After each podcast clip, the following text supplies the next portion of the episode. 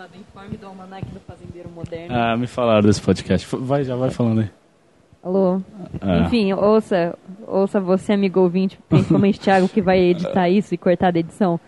Ah, Almanac, é, Informe do Almanac do Fazendeiro Moderno. em poucas palavras, do que, que se trata? Trata de um Você tem que resumir em três palavras, Mari. É um informe humorístico da hora. Mandou bem. Obrigada. Não, mas sério, sério, do que, que se trata? Mano, é tipo um, é tipo uma rádio para jovens fazendeiros assim, eles dão informações completamente absurdas e zoando, sabe? Tipo, bem que eles falam tipo, ah, então, porque hoje é o dia certo para você plantar chicória, né? Umas coisas assim, é muito bom.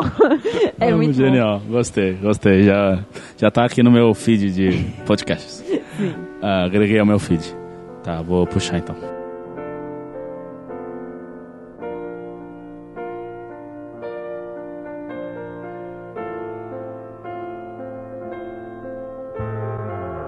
Fala galera, beleza? Aqui é a James para mais um episódio sobre o especial dos indicados ao melhor filme do Oscar. Comigo hoje só está a Mari, porque como todo mundo sabe, o Horta acabou tendo que pagar umas contas aí no banco. Mas amanhã ele tá de volta. Olha só que bacana. Uhul. E bom, hoje a gente tá. Eu faço muito esse uhul, corta da edição, Ah. por favor, eu me cansei dele. Tá. Mas é tão legal. Tá bom, então, enfim, prossiga. E hoje, para falar o melhor filme, pra mim, o melhor filme de todos, que com certeza ganhou, que é Roma.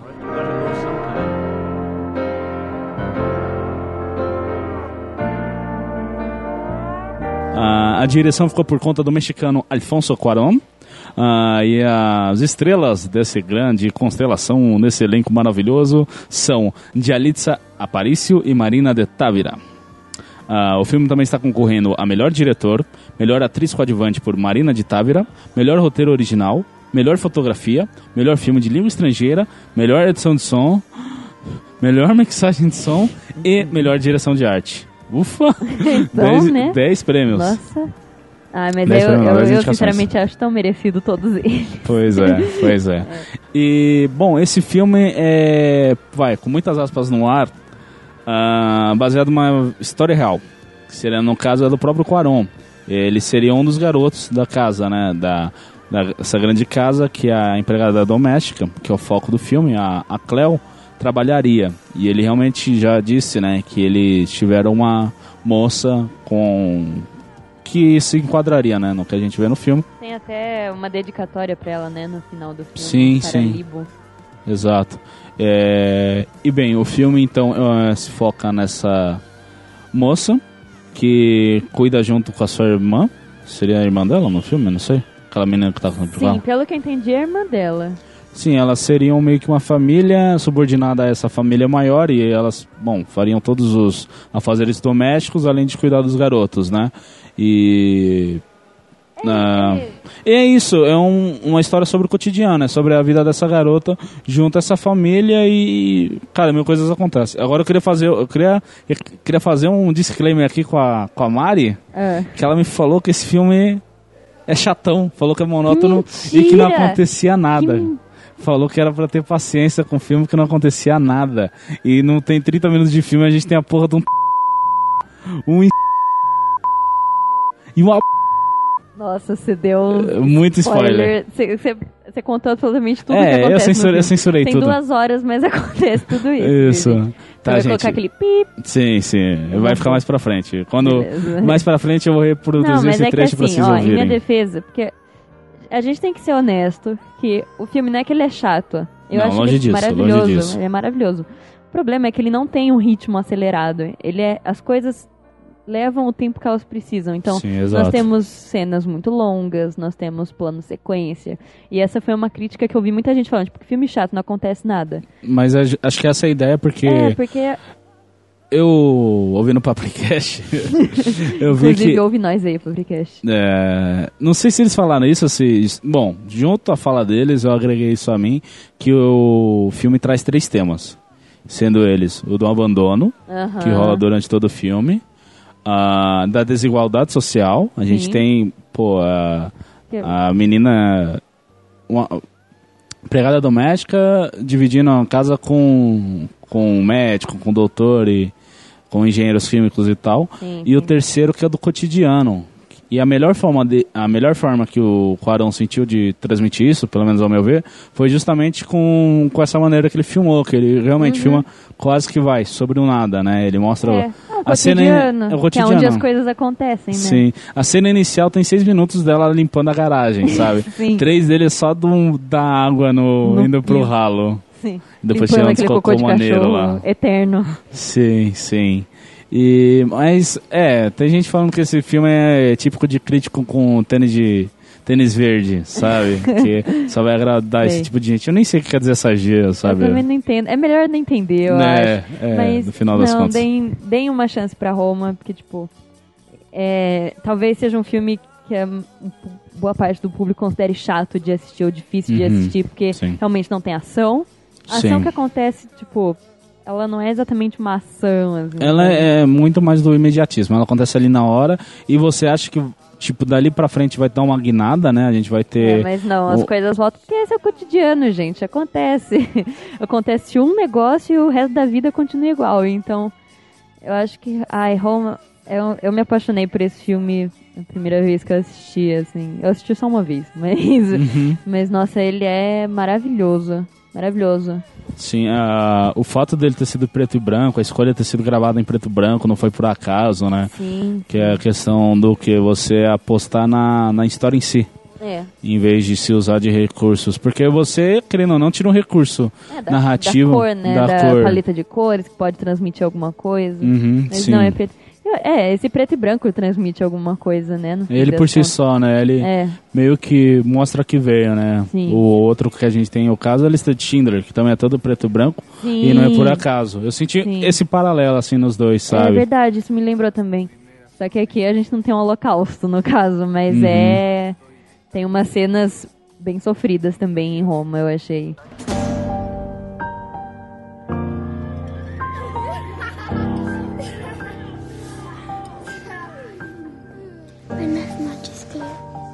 Noches.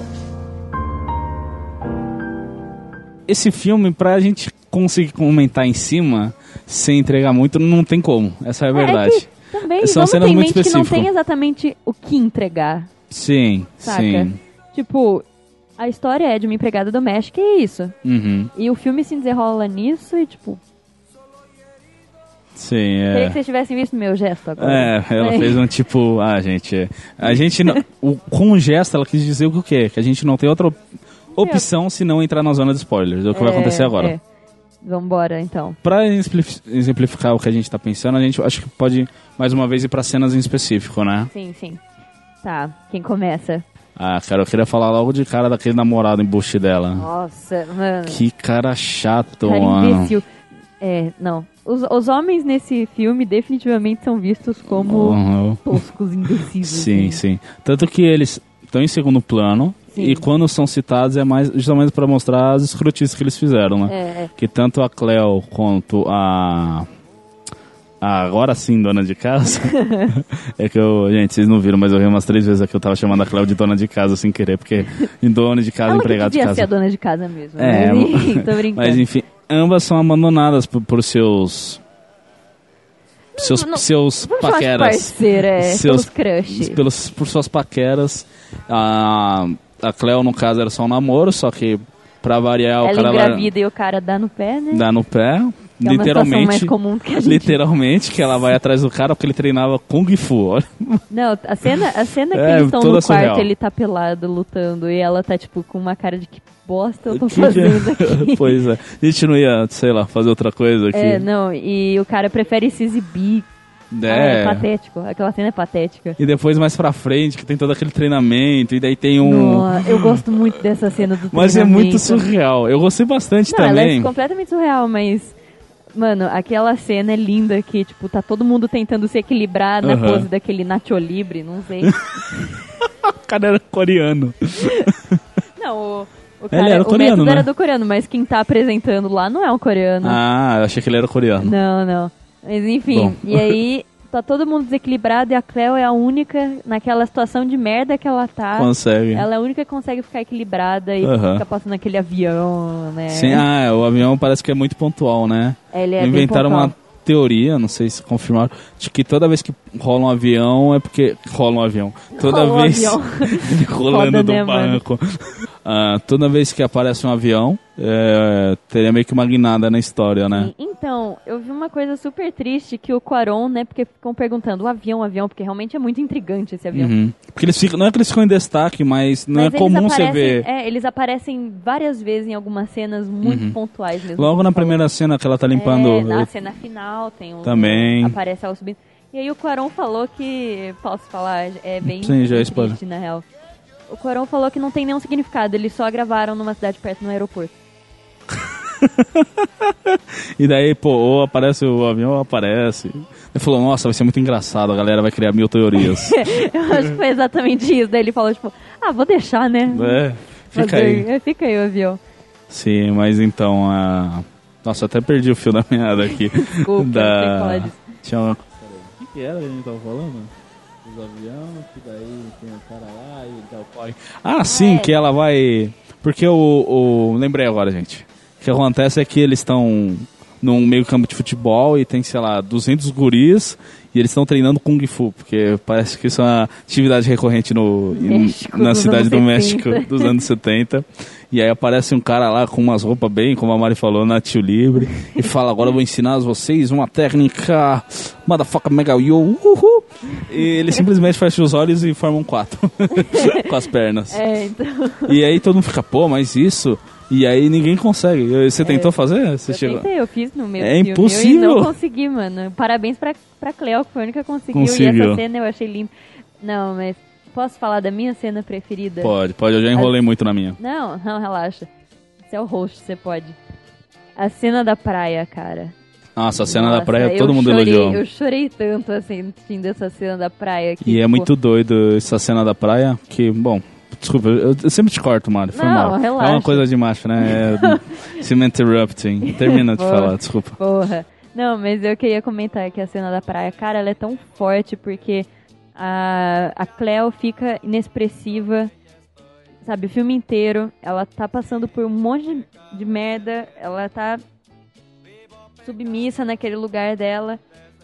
Ela tem, tipo, todas as questões do bebê, da gravidez dela, que, enfim, triste. E aí, nessa cena da praia, quando a gente finalmente vê ela tendo alguma emoção, sabe? E quando ela tem uma emoção é. Nossa, é arrebatadora, assim. Eu senti Sei. já, sabe? Ela começou a chorar. Eu, nossa, Uhum. caralho. Eu Sim. chorei junto com ela, sabe? É. Com força ainda. Com Mas força. é muito doido toda essa viagem, assim, porque até então, tipo, a família inteira tem muito carinho por ela, né? Tirando o doutor. Então, então eu, eu li uma coisa, uma crítica, eu tenho Bom. crítica sobre isso. Eu tenho uma, uma Bom, percepção. manda, manda então, o que que... Não, é que. Assim, a, a família pode ter carinho por ela, mas ainda assim, ela não é uma igual. Ah, sim, não, ela eu... claramente não é sim. tratada como igual. Sim, o que eu, que eu queria abordar aqui, que, então, essa parte da Ah, mal, praia... te cortei. Não, mas é válido, é válido que dá gancho, porque eu ia falar agora que é justamente isso. A família tem muito carinho por ela tal, mas quando a, a mãe convida ela para ir pra praia, ela fala, quer ir pra praia com a gente? A gente vai lá pra Veracruz, não sei o quê. Ela, tipo, não fala nada, né? Ela simplesmente tipo, baixa o olho assim e tal. Ela falou, dessa vez você não vai trabalhar, você vai como, sabe? Caraca, muito escroto. Você falou, você vem pra praia e você não vai trabalhar? É realmente Nossa, necessário muito- você falar isso? e por fim, querendo ou não, quem trabalha. A Cleo trabalha, né? Ela salva Sim. as crianças. Sim. Então, e aí, esse é o segundo ponto da praia que eu também queria dizer, que ela vai lá e as crianças... enf- Criança, né, gente? Criança é uma coisa de é doido. E a mãe, tipo, ah, vocês estão na água, não vão pro fundo. E a mãe, né, dá o, perdido dela lá, e as crianças fazem o quê? Se afogam. E a Cleo, que não sabe nadar, salva as crianças. É, uma cena muito emblemática, que é justamente Sim. todo aquele esquema que ele fez do pier pra mostrar a gravação e mostra ela saindo lá da lá do apartamento praticamente, porque ela, mano, aquela praia era gigante, velho. Ela anda uns Sim. 15 minutos até chegar os guris e salvar eles. Nossa, não, é uma cena longuíssima e aflitiva. É porque. Até porque eu achei tão da hora que eles não mostraram a Cleo em nenhum momento, sabe? Tipo, não, eles mostram ela caminhando, mas quando ela entra na praia, não mostra o ato heróico, sabe? Tipo, Uhum. ah, salvando Só as mostra ela crianças. voltando, É, assim. mostra ela com as crianças. Eu achei isso bem interessante. Então, e ela salva as crianças, tal, não sei o que. E aí, sei lá, a cena seguinte eles no restaurante. Não, eles chegando, voltando pra casa já, né? É, é. Isso. Daí eles vol- voltam da viagem, tal, tá todo mundo no conforto do, do- da casa, não sei o que, e as crianças comentam pra, Pra pra avó. avó que, que elas foram salvas pela Cleo, não sei o que. Tipo, ah, avó, a Cleo me salvou, né? Demais, sim. Ah, aliás, me traz uma vitamina. Você vai Exato, eu querer ia o quê? falar disso agora. Cara, mano, foi muito surreal assim, sabe? Essa cena foi Essa um relação. soco. Mas, é, nossa, porque, porque, sabe, tipo, porra, a Cleo salvou a vida dessas crianças. Sim. Tipo, ah, Cleo, a propósito, me traga uma vitamina, É. sabe? Mano, é, é surreal, é uma... É uma... É um soco... É um tapa de luva de pelica, sabe? Sim. É, é gentil, mas dói tanto. dói tanto. Sim, Dói sim. tanto. E É. ah, é um filme lindo, é emocionante. Os personagens são muito fodas. A Cleo é sensacional e eu queria só ressaltar Yalitza Aparicio, que ela é foda. É Espetacular. o primeiro, mano, é o primeiro filme que ela fez e ela já tá sendo indicada ao Oscar Sim. como melhor atriz. Sim. Então, assim, E vai ganhar com certeza, não, né? com certeza. A gente poderia abordar muito mais coisas nesse filme. É, é tipo, aquele tipo de filme que, cara, sabe fazer fluir o papo, só que eu acho que. Não é que não caiba aqui, mas é que. Ah, o tempo e a disposição que eu tenho para editar esses podcasts não vai me permitir, mas isso dá justamente possibilidade da gente voltar aqui e Exato, agora vamos sim falar um mais a fundo. de Roma. Posso só fazer um último comentário, uma À curiosidade? vontade. Então, eu queria comentar que teve o- uma fala do Cuarón que ele, inclusive, exaltou um filme brasileiro que tem uma temática muito parecida chamada Que Horas Ela Volta e que ganhou muitos prêmios ao longo do... ao longo não, né? Ao redor do mundo. E... Ao longo dos tempos tá ganhando Ao prêmio longo até dos hoje. tempos tá ganhando até hoje muita coisa. E, cara, é um filme foda também, que trata da mesma temática dessa coisa de emprega- relação da empregada doméstica com a família que ela, sabe, tem que para quem ela trabalha.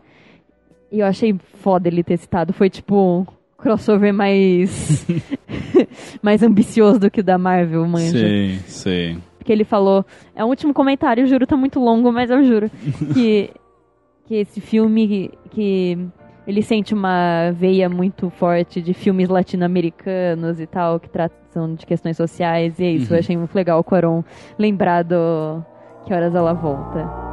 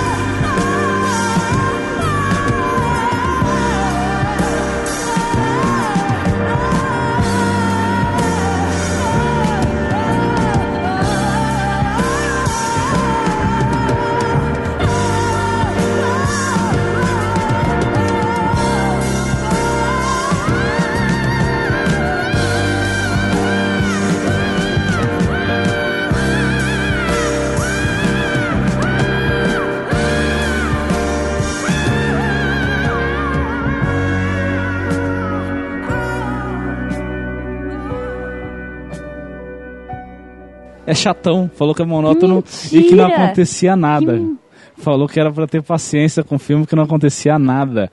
E não tem 30 minutos de filme, a gente tem a porra de um terremoto, um incêndio e um aborto. Não, e um natimorto. Nossa, você deu um Muito spoiler. Você, contou absolutamente tudo É, que eu censurei- eu filme. censurei Tem tudo. duas horas, mas acontece tudo isso. Isso.